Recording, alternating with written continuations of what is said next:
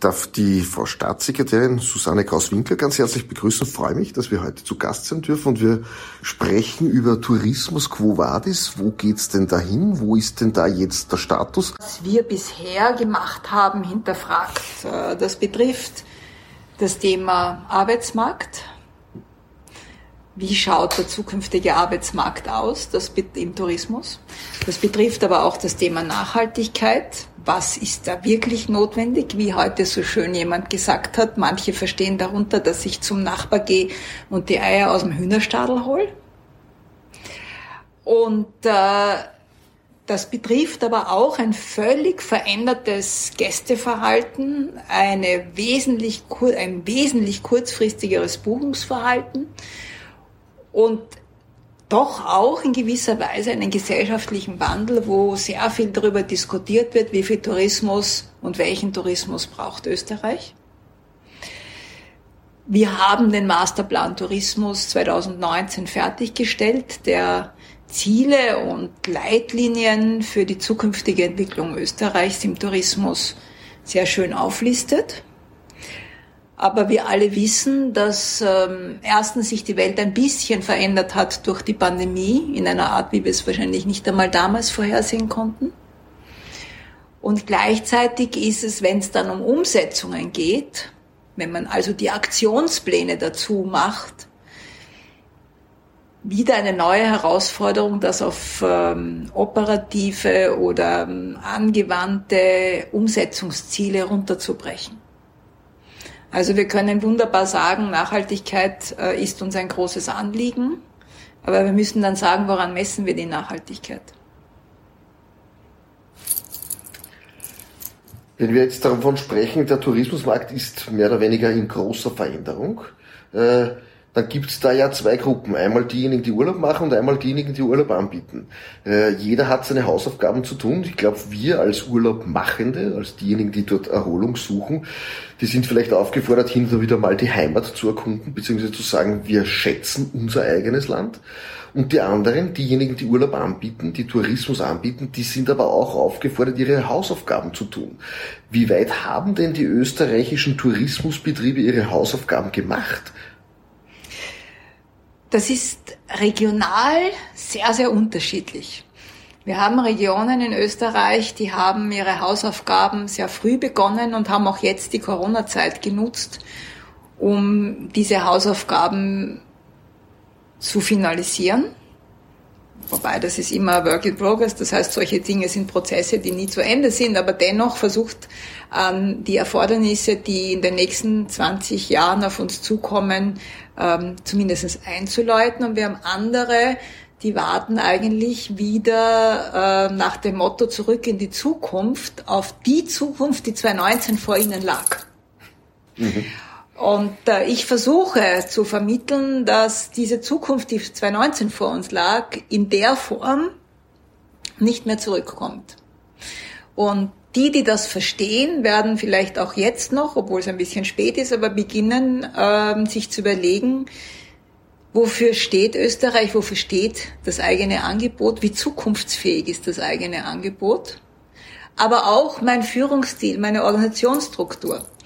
Oftmals, wenn ich mit Kollegen, also jetzt nicht mehr Kollegen, aber mit äh, Unternehmern diskutiere, merke ich, dass in den unterschiedlichsten Regionen völlig unterschiedliche Zugänge zum Thema Arbeit im Tourismus herrschen.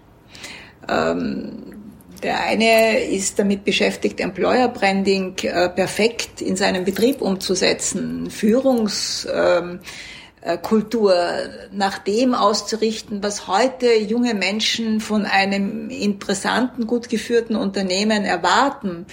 Äh, das Thema ökologische Nachhaltigkeit so zu integrieren, dass es dass auch für junge Menschen nachvollziehbar ist, die in diesen Unternehmen arbeiten, dass sie in einem nachhaltigen, zukunftsorientierten Betrieb arbeiten und andere verstehen die Welt nicht.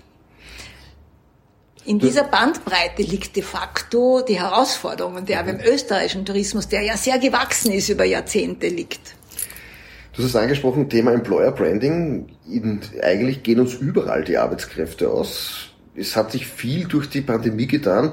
Jeder, der früher gesagt hat, 40 Stunden muss ich arbeiten, damit ich dort mein Leben finanziere, ist draufgekommen, mit 20 ist es auch ganz schön. So viele Personen haben wir in Österreich gar nicht, dass wir das, was dort an Arbeit ist, heute abarbeiten können.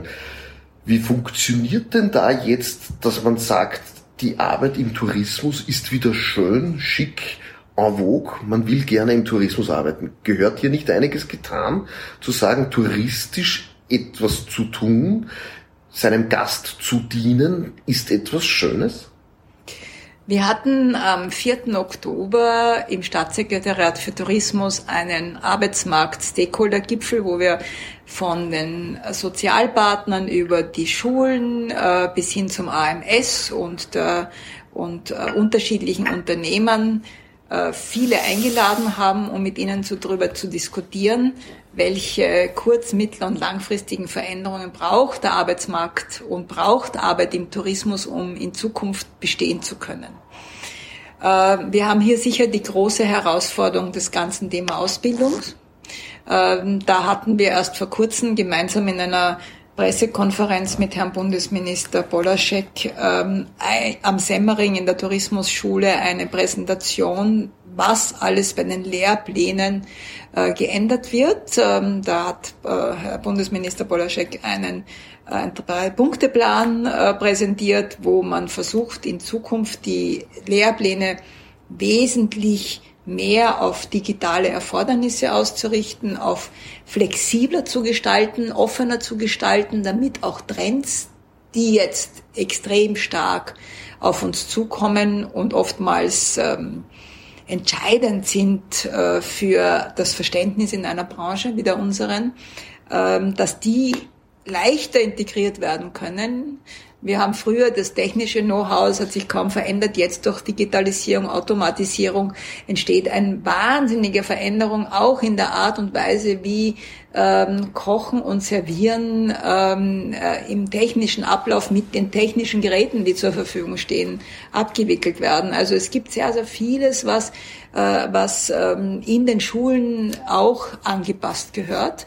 Und natürlich war auch ein Thema äh, die Fortbildung der Lehrer die vielleicht auch da ähm, sich diesen sehr doch schnell ver verändernden ähm, Rahmenbedingungen, unter denen wir heutzutage arbeiten, äh, immer wieder flexibel anpassen muss.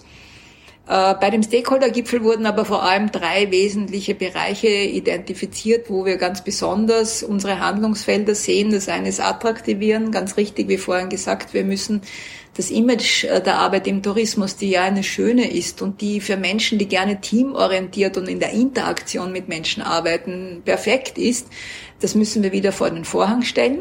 Ähm, dann das Zweite war sicher mobilisieren. Wie können wir ähm, Menschen dazu bringen, dass sie wieder mehr ähm, Arbeit im Tourismus bereit sind zu tun. Da geht es darum, mehr Netto für Brutto bei Überstunden. Da geht es darum, dass wir ähm, die Sachbezugswerte für Mitarbeiterwohnungen oder die Höherqualifizierung von, von Mitarbeiterwohnungen äh, neu denken. Da geht es um Details, wie können wir ähm, den Senioren, die zwar jetzt in Pension gegangen sind als Regelpensionisten, aber dennoch gerne ab und zu noch zwei Halbtage in der Woche mit dabei sein wollen oder drei, wenn es in ihr Lebensmodell passt, diese Zeit, die sie da noch mitarbeiten wollen, möglichst steuerbegünstigt ähm, äh, schmackhaft machen, äh, so dass sie das auch, was sie eigentlich gerne machen wollen, auch machen können und es sich für sie lohnt.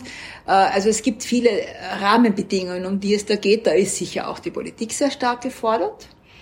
Und der letzte Bereich betrifft vor allem ähm, das ganze Thema rund um ähm, rund um Qualifizier äh, Qualifizieren, wo wir auch fragen, brauchen wir in Zukunft eigentlich ähm, auch zusätzliche äh, Qualifizierungsmaßnahmen für Quereinsteiger, ähm, damit die leichter auch den Weg in den Tourismus finden. Wir haben im Tourismus ähm, eigentlich immer schon eine Einstiegerbranche Einsteigerbranche vor uns gehabt. Ähm, für junge Menschen, für solche, die Wiedereinsteiger sind etc. Also da geht es sicher darum, dass wir auch neue Modelle uns überlegen.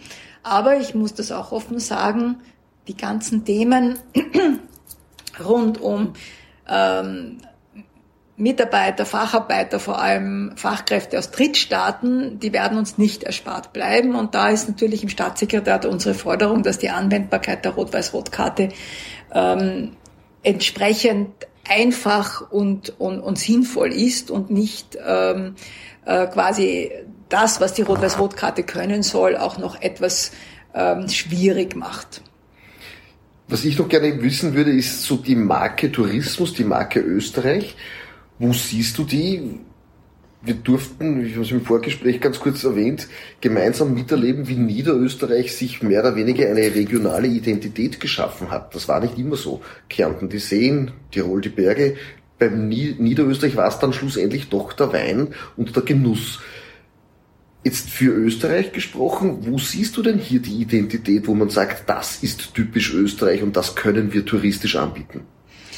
Also wenn man sich anschaut von den Umfragen der Österreich-Werbung äh, bei den unterschiedlichen ähm, Herkunftsmärkten, die wir bearbeiten, was die Gäste, die einen Urlaub in Österreich andenken, als Reisemotiv angeben,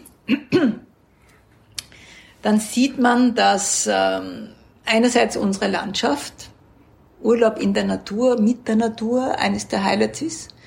Das zweite ist äh, das, und in dem Zusammenhang auch Erholung. Und das zweite große Thema ist Kunst, Kultur, wofür Österreich auch sehr, sehr stark steht. Äh, das sind die Hauptreisemotive. Es gibt viele andere Motive auch.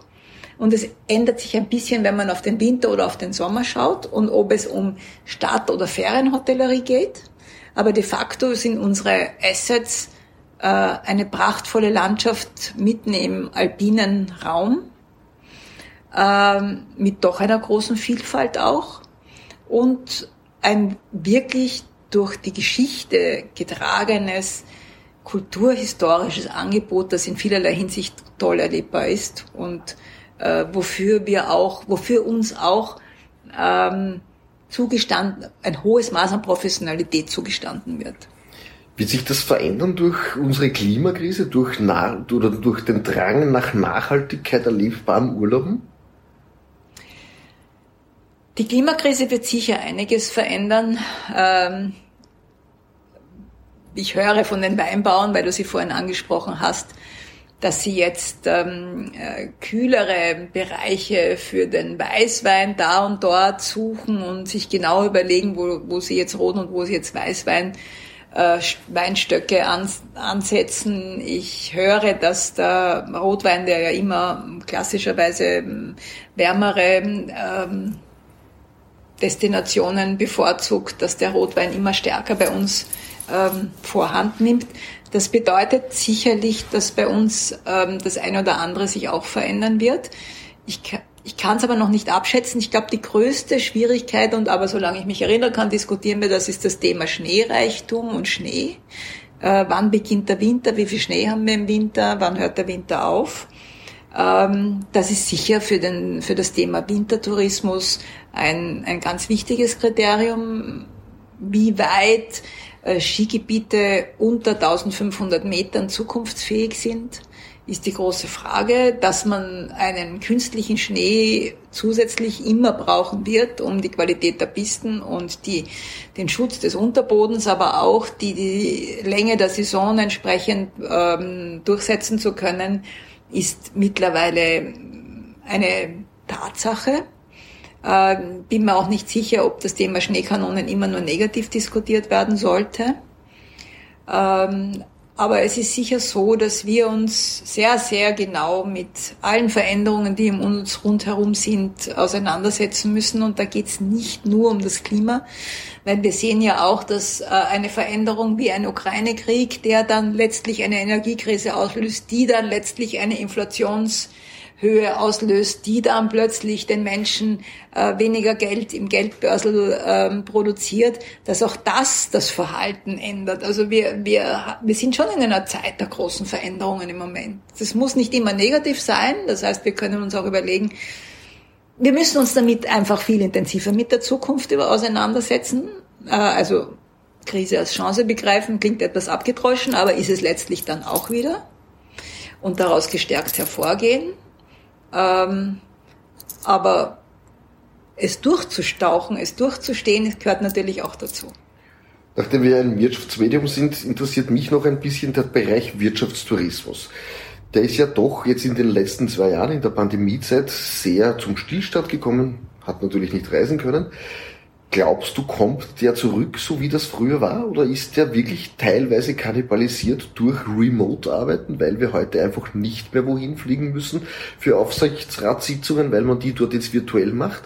Wien ist ja da ein Hotspot für Wirtschaftstourismus. Werden wir dort zurückkommen, wo wir einst waren?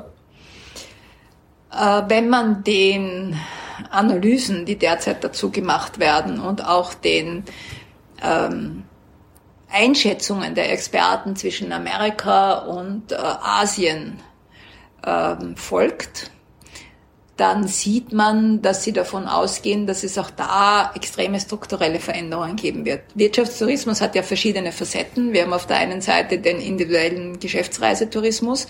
Da hat die Pandemie durch ähm, dem Einschränken von Reisemöglichkeiten, aber auch Homeoffice und Remote Work sehr doch einiges an ähm, Umdenken ausgelöst. Da wird jede Reise jetzt hinterfragt äh, und es wird das, was en vogue wurde, nämlich die ganzen digitalen Meetings über Zoom oder äh, welches Medium auch immer, ähm, stärker eingesetzt, vor allem für kurze Meetings. Der, der zweite Teil des Wirtschaftstourismus ist alles, was Kongresse betrifft. Da hoffen die Veranstalter derzeit, dass der Kongresstourismus äh, wieder sehr stark zurückkehren wird, spätestens 2024.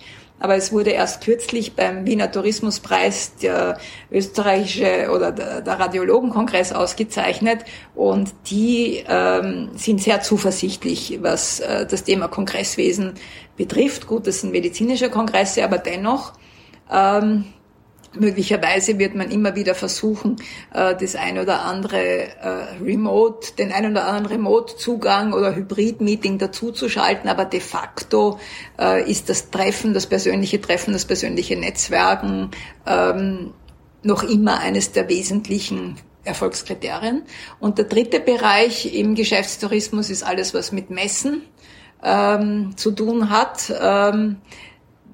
Publikumsmessen genauso wie Fachmessen, da sieht man eigentlich, und die Gast ist ein gutes Beispiel, der ja erst kürzlich zu Ende gegangen ist, wo fast wieder so viele Aussteller wie vor äh, der Pandemie da waren und auch die Besucher entsprechend intensiv da waren.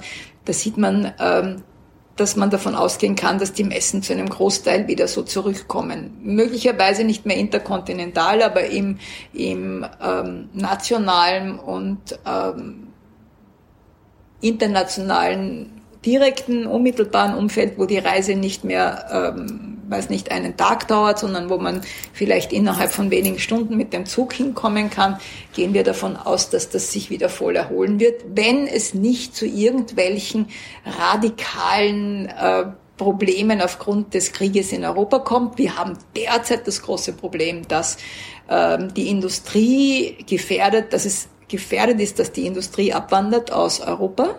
Die kommt nicht mehr schnell zurück. Amerika legt große Programme auf, Unterstützungsprogramme, finanzielle, um anzuwerben Industrien, die aus Europa, abwandern wollen. Dazu gab es erst äh, in den letzten Tagen ähm, sehr viel Information.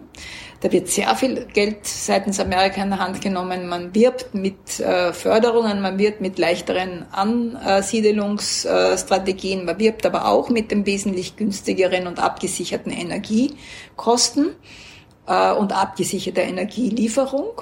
Äh, und man wirbt auch mit dem großen Arbeitsmarkt.